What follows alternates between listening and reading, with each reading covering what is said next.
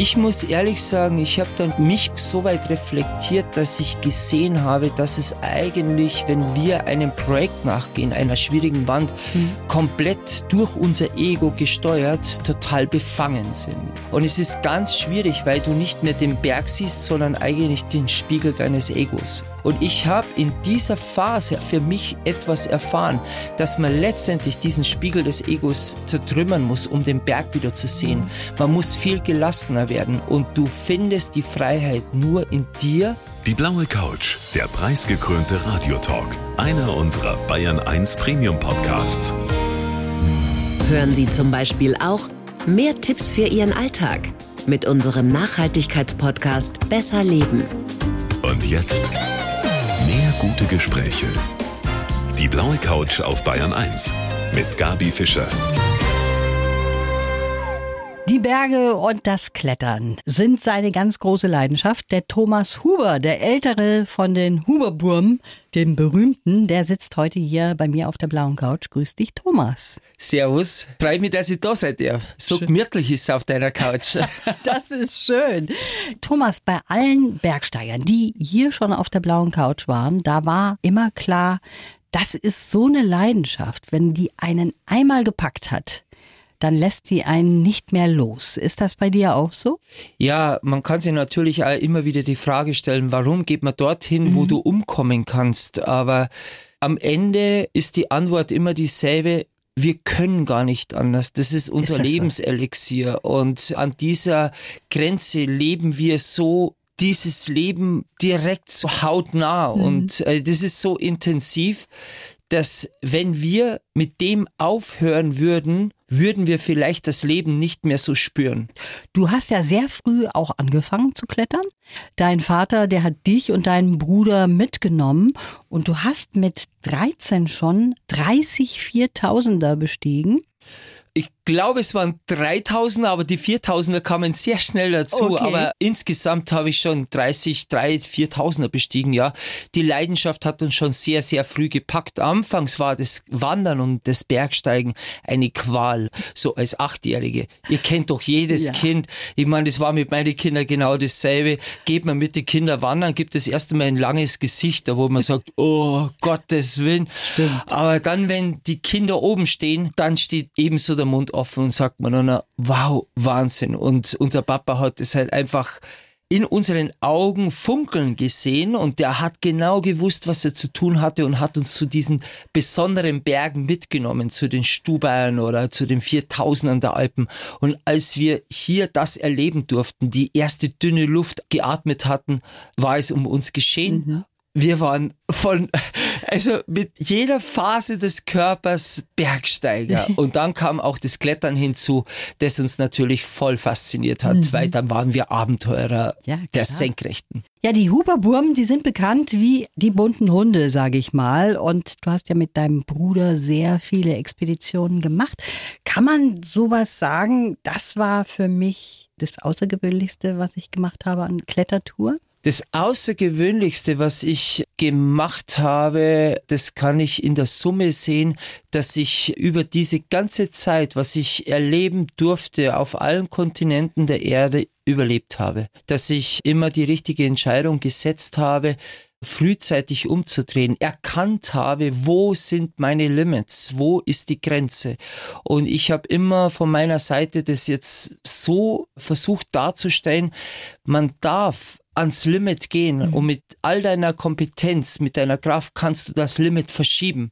Und so kommst du vielleicht irgendwann an die Weltspitze, aber übertrete nie die Schwelle des Limits, weil dann wird es absolut tödlich. Mhm. Und, äh, und das Wichtigste am Ende ist es, dass wir eine schöne Zeit hatten und dass wir überlebt haben. Und dadurch muss ich wirklich sagen, das Besonderste, wenn man jetzt alles mal hernimmt, was ja. wir beide schon geleistet haben, Alexander mit seinen Free Solos, ich mit meinen Bass-Jumps, mit den Expeditionen am Ogre, Schivling und so, Grenzgänge, wir haben überlebt. Und das ist der größte Gipfel, den wo wir erreicht haben. Okay, du sagst das jetzt so. Ich würde jetzt mal als ganz normaler Bergsteiger oder Bergsteigerin sagen, für mich ist das Schönste, wenn ich es geschafft habe, oben zu stehen und dann in die Bergwelt runter zu gucken. Ist das für dich banal eigentlich dann? Nein, ich kann jetzt mal sagen, nehmen wir mal die Pandemie her, Ja. wo es uns alle nicht so besonders gut gegangen ist, wo im Tal vieles passiert ist, unsere Gesellschaft am Rande war. Und da bin ich dann oft in die Berge gegangen und da habe ich dieses oben sein zu dürfen nochmal ganz anders wahrgenommen, weil oben gab es plötzlich diese Probleme nicht mehr. Und da bist du endlich befreit gewesen von diesen ganzen Fesseln, von dieser manchmal doch ganz schwierigen Situation, die wo unten war im Tal. Und dadurch kann man definitiv sagen, wenn du oben bist am Berg, bist du irgendwo entrückt von diesen Zwängen der Gesellschaft, weil diese Zwänge sind nur noch, ist nur noch die Natur. Und die Natur, du kannst die Natur in der Natur bestehen, wenn du sie verstehst. Und da möchte ich jetzt nochmal zurückgreifen. Unser Vater hat uns niemals gepusht von dem, was wir tun, sondern er hat nur eines Mal gesagt, Burm, ihr seid super Kletterer, aber hört's zu. Und wenn ihr die Natur versteht, die Sprache der Berge, dann könnt ihr am Berg bestehen und dann könnt ihr oben stehen. Und eins ist auch klar, das ist nicht banal. Wenn ich oben stehe nach einem schwierigen Anstieg und du stehst oben und schaust in die Ferne, das ist was Befreiendes. Ja, ich so. sag noch nicht die Freiheit. Es ist befreiend, Befreiend. von deiner Befangenheit, die du vielleicht über Jahre gehabt hast, wo du einer Linie, einem Projekt nachgehangen bist, wo du trainiert hast, Mhm. wo du die runtergehungert hast, wo du äh, gelitten hast und dann auf einmal Also haben das empfindest du auch noch so, obwohl du schon so oft da oben auch gestanden bist. Das Zusammenspiel mit deinem Bruder, das funktioniert ja hervorragend, obwohl ihr zwei sehr, sehr unterschiedliche Typen seid. Du bist das Chaos und dein Bruder ist die Struktur. Das hast du so wunderbar formuliert und äh, schöner hat es noch nie jemand gesagt. Das stimmt tatsächlich. Äh, Alexander ist das System, ich bin das Feuer und gemeinsam funktionieren wir einfach perfekt. Aber gemeinsam haben wir auch sehr viele Konflikte schon durchgestanden. Aber wir haben uns auf einer Augenhöhe begegnet, dass dass wir auch Konflikte ausleben müssen und den anderen zuhören müssen und auch respektieren müssen. Und ich glaube, da können wir beide viel haben wir viel voneinander profitiert und viel voneinander lernen können, um auch andere Probleme besser lösen zu können. Und eines ist einmal klar, Huberburm schaut von außen betrachtet so super aus. Zwei kernige Burm mit lange Haar und alles ist cool. es wird alles immer schön geredet. Und in meinem Buch, das ich geschrieben habe, da steht das auch drin, dass wir Probleme haben miteinander und wie wir damit umgehen. Das ist das Entscheidende. In den Bergen ist die Freiheit, so heißt die Autobiografie. Ist das so, dass wenn du in die Berge gehen kannst, dass du dich da auch wirklich frei fühlst? Ich glaube, in den Bergen ist die Freiheit. Da glaubt man eigentlich immer, wenn man das so ganz trivial betrachtet, diesen Titel, man muss hochsteigen, man muss einen schwierigen Weg bewältigen, damit du die Freiheit findest. Und es ist ganz schwierig, weil du nicht mehr den Berg siehst, sondern eigentlich den Spiegel deines Egos. Du musst es unbedingt machen. Ja. Und dann ist es auch gefährlich am Berg, weil du nicht mehr die Gefahren siehst. Mhm. Nur noch, ich will da unbedingt hinauf. Also das heißt, das Projekt steht an erster Stelle dann im Grunde genommen und nicht der Berg, an dem du dich befindest. Nein, also der Berg ist ja bloß eine Projektionsfläche für das, was du eigentlich äh, machen möchtest. Und dann, wenn du den Gipfel schaffst oder so, ist es eigentlich nicht die Freiheit, sondern die Befreiung. Und dann kommst du runter und erst dann hast du es geschafft.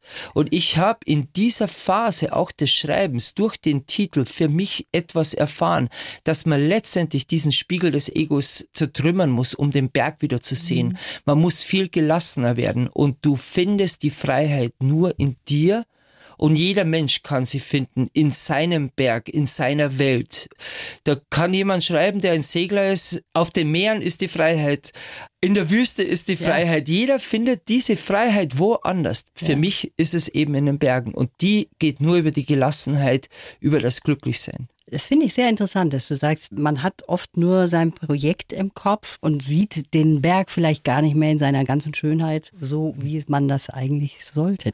Jetzt habe ich für dich einen Lebenslauf und ich hätte gerne, Thomas, dass du den mal vorliest. Okay, mein Lebenslauf. Wahnsinn. Mein Name ist Thomas Huber und ich führe ein wildes Leben. Erst war ich in den Bergen gegenüber skeptisch, dann aber hat mich mein Vater mit seiner Begeisterung angesteckt. Ich glaube sogar, dass mich das Klettern als Kind gerettet hat. Geklettert bin ich schon überall, auch am Apfelbaum meiner Eltern und der Decke meiner Studentenbude. Manche Berge haben sich mir verschlossen, manche haben mich mit offenen Armen empfangen. Meine wichtigsten Seilpartner waren und sind Humor und mein Bruder Alexander. Mein Leben ist geprägt vom Pendeln zwischen Familie und Expedition. Gerade darin aber liegt für mich der Thrill und der darf ruhig noch ein paar Jahre anhalten. Ein wunderbar perfekt zusammengefasster Lebenslauf. Es steht alles drin, was für mich wirklich wichtig ist und Ja, ich toll. kann dem gar nichts hinzufügen. Dann haben wir da ins Schwarze getroffen. Fangen wir mal von vorne an, Thomas. Als Kind hattest du fast so ein bisschen Angst vor den Bergen, nachdem dein Vater auch einen Unfall hatte, glaube ich, in den Bergen. Und dann hat dich das auch irgendwie gerettet als Bub, dieses Klettern? Ja, ich glaube, erst einmal war ich ein wildes Kind, das irgendwo eine Struktur braucht. Ich war auch verloren, teilweise in meinen Fantasien. Und äh, ich lebte oft immer in einer Zwischenwelt. Und als mein Vater dann abgestürzt war, ich im, im Krankenhaus besucht habe, das habe ich auch im Buch beschrieben, dann habe ich gedacht, ich gehe nie in die Berge und ich hasse die Berge, weil sie meinen Vater äh, nehmen wollten. Aber dann hat er auch eine andere Geschichte von seinem Vater erzählt und das hat mich so bewegt, dass ich gewusst habe, wenn ich in die Berge gehe, dann ist dann plötzlich mein Vater auch stolz auf mich. Und über diesen Trick hat er mir praktisch diese Schönheit der Berge erzählt, dass ich nicht in einer Parallelwelt leben muss, sondern diese Welt, die so auch transzendierend ist über den Horizont hinweg, kann ich auch in dieser Natur erleben. Und dadurch habe ich dieses Bergsteigen erfahren. Und ich muss wirklich sagen, auch meine Pubertät, auch in meiner frühesten Schulzeit war ich extrem wild unterwegs. Ja? Und ich glaube, dieses Bergsteigen, dieses Klettern, das mich so fasziniert hat, hat mir diesen Halt gegeben, den steilen Weg zu gehen und nicht den Weg in die dunkle Seitenstraße. Und ich würde jedem raten, wenn man irgendwo mal unsicher ist im Leben, macht's einen Sport, versucht's euch neu zu entdecken und zu finden, seid mutig und geht's irgendwo raus, muss nicht Bergsteigen sein, es kann ja irgendwas anderes sein. Das gibt einem so einen Halt, weil du dich dann selber spürst. Wie ist das eigentlich? Deine Mama, die hat dieses Ritual gehabt, dass sie immer einen Segen vor jedem Abenteuer auch ausgesprochen hat. Macht sie das immer noch? Das macht sie immer noch. Das ist eigentlich das Ritual, das wo wir, seitdem wir auf Expeditionen gegangen sind, mitgenommen haben. Das ist, äh, das ist der Segen mit einem Weihwasser und sie macht, Burm kommt's wieder gut heim. Und für mich ist auch das letzte Ritual, dass ich mit Bewusstheit und mit dem Wort in Gottes Namen über die Türschwelle gehe. Und danach gehe ich auch nicht mehr zurück. Also wenn ich einmal den Weg über die Türschwelle gegangen bin bei meinem Abschied, geht nur noch der Schritt nach vorne und jeder Schritt nach vorne ist ein Schritt wieder näher zurück in die Heimat, zur eigenen Haustür. Und die eigene Haustür, das ist dann, wenn ich dann wieder zurückkomme und ankomme, sage ich, danke, dass ich wieder da bin. Und dieses bewusste Übertreten der Türschwelle ist für mich das innere Ritual, dass ich sage, jetzt geht das Abenteuer los. Bist du ein gläubiger Mensch? Ich bin Gott sei Dank ein gläubiger Mensch. Ich sage immer, jedem, der Dinge hinterfragt, muss ich einfach sagen, wow, das tut mir total leid, weil Glaube ist was total Schönes, weil man hat ein, immer einen Gesprächspartner an der Seite und wenn es einem gut geht, kann man Danke sagen. Wenn man zweifelt, kann man durch ein Gebet vieles vielleicht für sich erfahren, was man vielleicht tun sollte. Und es gibt tatsächlich Energien, ich habe das für mich schon erfahren, die für den Menschen unerklärbar sind. Und dadurch finde ich den Glauben wunderbar. Und am Gipfel bete ich dann auch immer im Vater Unser, weil ich das gelernt habe. Und das ist einfach nur Danke zu sagen, dass ich das erleben darf. Thomas, jetzt kommen wir mal zu deiner privaten Situation. Du bist verheiratet, hast drei Kinder und du hast eben schon von dem Abschied gesprochen vor einer Expedition. Und du hast gesagt, der härteste Moment vor so einer Expedition war für dich immer von daheim wegzugehen, wenn die Kinder dann fragen, Papa, Wann kommst denn du wieder? Ich glaube, das hat sich jetzt auch schon verschoben, weil die Kinder natürlich älter sind. Mhm. Elias ist jetzt mittlerweile 23, 20, Amadeus und Philo 15. Und sie sagen heute, hey Papa, immer aufpassen, gell? wir sehen uns wieder. Aber früher, als sie noch kleiner waren, Dinge vielleicht nicht ganz so reflektiert und verstanden haben, war es natürlich ein herzzerreißender Moment, weil sie wirklich gewisse Ängste gehabt haben, mhm. dass ich nicht mehr komme, weil natürlich dieses Bergsteigen oder diese Expeditionen vom Grund her schon mal eine Mehrgefahr darstellen, wie das normale Leben dir bietet.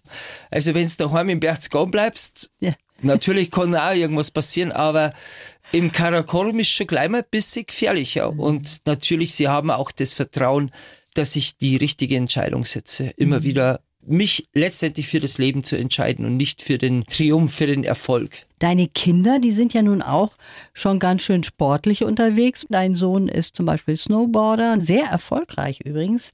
Der andere ist Downhill Mountainbiker und auch deine Tochter, die klettert sehr viel. Gibt's schon die umgekehrte Situation, dass du sagst, ich habe auch ein bisschen Angst um meine Kinder. Ich mache eigentlich das, was mir mein Vater auch mitgegeben hat. Mhm. Unser Vater hat uns die Tür geöffnet für die Berge. Er hat uns nie gefordert, sondern nur gefördert. Und so tue ich es genauso für meine Kinder. Und jetzt mal von der Tochter angefangen. Sie war früher eine wirklich sehr gute Kletterin und ist es immer noch, aber im Moment hat sie andere Interessen. Unser mittlerer Sohn ist jetzt eher mehr im künstlerischen Bereich tätig Aha. und findet sich dort wieder als Bildhauer. Und unser Ältester, ja, der ist super Snowboarder und meinen Kindern habe ich immer gesagt, er muss einfach nur wissen, was er tut. Und wenn ihr wisst, was er tut, dann könnt ihr selbst an die Grenzen gehen. Selbst wo ich die Hände über den Kopf zusammenschlag und lieber wegschaue. Aber wenn sie wissen, was sie tun, dann dürfen sie es. Thomas, wer wie du so extrem klettert, der lebt natürlich auch immer mit dem Risiko, dass was passieren kann. Darüber haben wir auch schon eingangs gesprochen, dass du gesagt hast, viele fragen, warum machst du denn das? Das ist ja fast lebensgefährlich.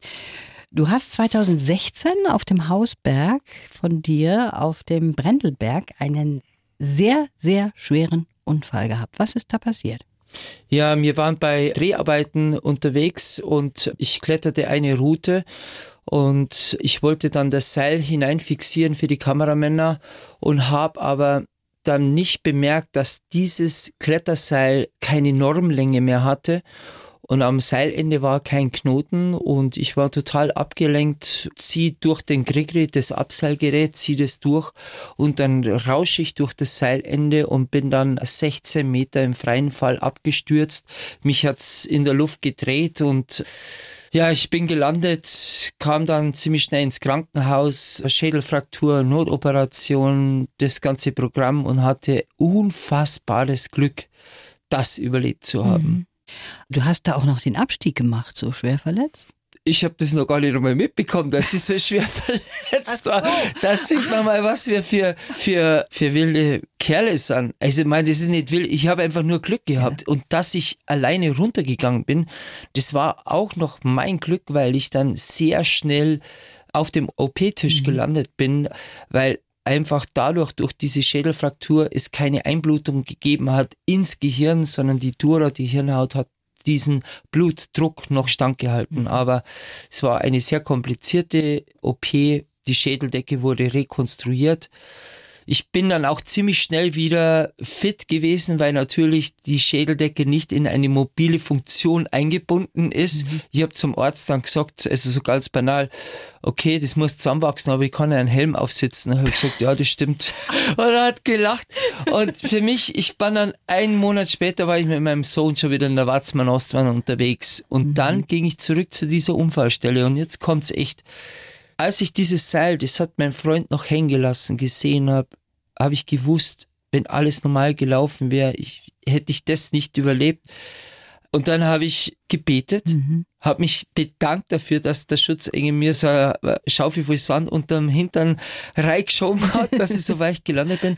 Und ich kann auch so viel sagen. Ich habe seitdem auch nicht wirklich mehr Angst vor dem Tod, mhm. weil ich einfach gemerkt habe, der Tod ist ein launiger Geselle, der kommt dann, wenn er kommt. Und nicht dann, wenn du ihn erwartest oder wenn du glaubst, ah, jetzt kann es gefährlich, jetzt ist so, sondern der kommt irgendwann. Deswegen sollten wir uns alle, und zwar wirklich alle, viel mehr über das Leben beschäftigen. Aber du forderst natürlich auch vieles heraus, wenn du sowas Gefährliches machst. Das Leben fordert uns raus wenn wir geboren werden, haben wir gleichzeitig haben wir die Lizenz im Rucksack zu sterben und eigentlich fordert uns das Leben heraus, etwas zu tun, das in deinem Herz drinner ist. Und wenn du die Kompetenz hast, kannst du es tun. Und es ist das Allerschlimmste, wenn du dieser Aufforderung etwas zu tun nicht nachkommst, weil du Ängste hast, weil mhm. du sagst, na, um Gottes Willen, das darf ich nicht machen. Und dann frage ich wirklich, was ist gesünder, in den Bergen zu gehen oder nichts mehr zu tun, weil man Angst hat, mhm. etwas zu tun. Ja. Wichtig ist, dass man weiß, dass man in einer lebensbedrohlichen Situation ist und in uns, in dir auch steckt der Überlebensinstinkt mhm. und wir werden immer alles tun zu bestehen. Gefährlich wird es ja immer dann und das ist am Brendelberg passiert. Und das passiert ist allen Freunden, die heute nicht mehr da sind. Mhm. Und da mhm. gibt es Namen, ich möchte jetzt keinen nennen, mhm. aber die sind dadurch auch gestorben, am Berg geblieben, weil sie glaubten, alles im Griff zu haben. Also Selbstüberschätzung im Grunde genommen? Eigentlich sich in einer Komfortzone äh, befinden. Mhm. Selbstüberschätzung hat sehr viel mit Hochmut zu tun. Mhm. Das möchte ich keinem nahelegen. Wir sind alle, wir sind nicht hochmütig. Mhm. Wir sind nur vielleicht ein bisschen getrieben, mhm. aber nicht hochmütig. Mhm. Es ist vielmehr, dass wir glauben, ah, ist alles easy, mhm. alles ist lässig. Wir haben alles im Griff. Und dann wird es eben brenzlig. Wenn du selber mal scheiterst, ist das für dich was Schlimmes? Oder wenn du sagst, scheiterst ist jetzt vielleicht das falsche Wort, einfach mal sagen, das mache ich jetzt nicht, ich gebe jetzt mal auf an diesem Punkt. Ah, du darfst aber ruhig scheitern sagen, ja? weil äh, ich finde, scheitern gehört doch zum Leben dazu. Wir sind so in einer Leistungsgesellschaft, mhm. ständig wird von uns gefordert, wir müssen immer alles schaffen. Und wir als Horrorbuben sowieso, die fragen uns sowieso die ganze Zeit die Leute, die Fans oder die Zuschauer von den Vorträgen, ja, wie viel trainiert sie am Tag, wie viele Stunden? Und gesagt, ach, ich bin auch ganz gerne mal faul. Also ich brauche auch Regeneration. Und ja, wir scheitern auch und es ist total wichtig, weil durch das Scheitern reflektiert man sich oder beziehungsweise Scheitern, das ist Leben. Man kann nicht immer auf der Erfolgsspur ganz oben sein. Und sagen wir mal ganz ehrlich, wie langweilig ist das, wenn man jetzt mal das metaphorisch sieht, dass man immer auf der Gradebene mhm. am Gipfelniveau entlang geht, immer auf den Höhepunkt und niemals von unten ist. Und da gibt es diesen wunderbaren Spruch, nur im Tal weiß man, wie großartig die Berge sind. Und das ist Leben. Also es braucht den Aufstieg, es braucht das Erlebnis, dann auch oben zu stehen, aber es braucht auch den Abstieg und den sollte man auch akzeptieren und respektieren. Mhm. Du hast was sehr Spannendes vorgelesen im Lebenslauf und du hast gesagt, der Lebenslauf ist perfekt, der stimmt so von A bis Z. Da hast du vorgelesen, für dich liegt der besondere Kick auch im Pendeln zwischen der Familie und der Expedition. Ist das so, dass dieser Wechsel für dich ein großer Kick in deinem Leben ist? Kick ist immer so dieses Neumoderne, weil der Mensch sucht immer nach diesem Besonderen. Für mich gehört es einfach dazu, in der Familie, da habe ich auch in der Gesellschaft auch zu funktionieren. In der Familie hast du Verantwortung zu tragen.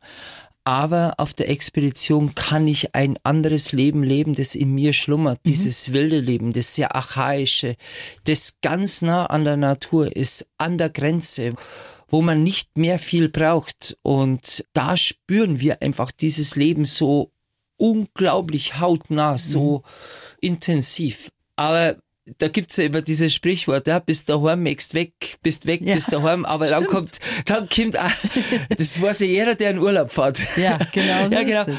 Aber wenn du dann weg bist, dann, dann kommt schon die Sehnsucht auch wieder nach zu den, zu den so? Leben, ja, auf die Heimat, mhm. auf das Bier daheim, was, diese bayerische Gemütlichkeit. Und ich möchte nirgendwo anders leben wie nur in Bayern. Also, mhm. da bin ich durch und durch Bayer. Also das ist schon so, dass du da auch mal an zu Hause denkst und an deine Lieben denkst und sagst, Mensch, warum bin ich hier auf dem Berg? Ich wäre jetzt auch mal ganz gern zu Hause und würde mein Bier trinken. Das sage ich nicht. Ich ah. sag nicht, warum gehe ich da am Berg, weil mhm. ich bin gerne am Berg. Mhm. Das ist, ich bin da, wo ich bin, und das ist das, was ich gelernt habe. Ich schaue nicht so sehr, bist weg, mixt heim, sondern ja. wenn ich am Berg bin, ich bin gerne am Berg. Und dann aber bin ich dann auch gerne daheim.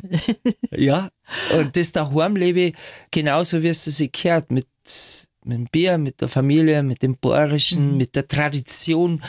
Daheim verbinde ich so viel, weißt also, das ist auch wirklich die Tradition. Mit der Lederhosen und mit unserer Tracht bei die Weihnachtsschützen zusammenstehen. Das gehört mhm. zu mir, ja, mhm. genauso wie äh, Sänger zu sein mit meiner Band Plastic Surgery mhm. Disaster. Das gehört zu das mir. Das ist dir. mein wildes Leben. Das ist meine Rebellion eigentlich gegen alle Normen. Ich will nicht in eine Schublade gesteckt werden. Ich bin ich, der lange Haare hat und unangepasst ist manchmal. Ich glaube, das hast du geschafft, dass du von dem Image von einem Normalo, sage ich mal, vollkommen losgekommen bist. Jetzt gibt's ein großes Thema, ich habe es eben schon angeschnitten, nämlich Klima, Klimawandel. Und gerade Bergsteiger sind ja diejenigen, die das auch hautnah erleben auf ihren Expeditionen. Das ist ein Riesenfass jetzt, Thomas. Das möchte ich jetzt auch nicht so riesig aufmachen. Aber vielleicht doch ein paar Sätze dazu, was du da schon erlebt hast. Ja, wir diskutieren nicht über den Klimawandel, wir mhm. erleben es und wir haben das leider Gottes schon vor 15 Jahren erkannt, weil das Bergsteigen sich verändert hat durch diese klimatischen Veränderungen. Der Permafrost löst sich auf, es gibt Bergstürze, es wird wärmer in der Höhe. Und das Erschreckende dabei ist aber, dass, weil vor 20 Jahren haben wir noch nichts bemerkt mhm. und dann vor 15 Jahren auf einmal merken wir besser was und jetzt ist es so eklatant, dass mhm. es teilweise Berge gesperrt werden, wie heuer das Matterhorn und der Mont Blanc für Gäste, die hinaufklettern wollen. Es geht leider Gottes nicht mehr linear, sondern exponentiell, mhm. dieser Prozess der Erwärmung. Und ja, wir müssen eigentlich alle mutig sein, heute etwas zu tun, um uns zu verändern. Und ich habe immer gesagt, hey, wir müssen uns nicht, wir müssen nicht über Klimaschutz und Naturschutz sprechen, sondern wir müssen uns eigentlich viel mehr selbst schützen. Von unserer Gier immer mehr haben zu wollen. Und wenn wir das tun, wenn wir uns selbst schützen, machen wir schon alleine den besten Klimaschutz. Weil die Welt braucht den Menschen nicht. Aber wir brauchen die Welt zu leben, weil die Welt ist einfach fantastisch für uns Menschen und wir mhm. sollten sie nicht mit den Füßen treten. Das ist jetzt ein schönes Schlusswort. Unsere Zeit ist leider schon um, Thomas. Das war toll, dass du heute hier warst. Ich wünsche dir alles Gute. Vierte Servus. Die Bayern 1 Premium Podcasts. Zu jeder Zeit, an jedem Ort. In der ARD Audiothek und auf bayern1.de. Bayern 1 gehört ins Leben.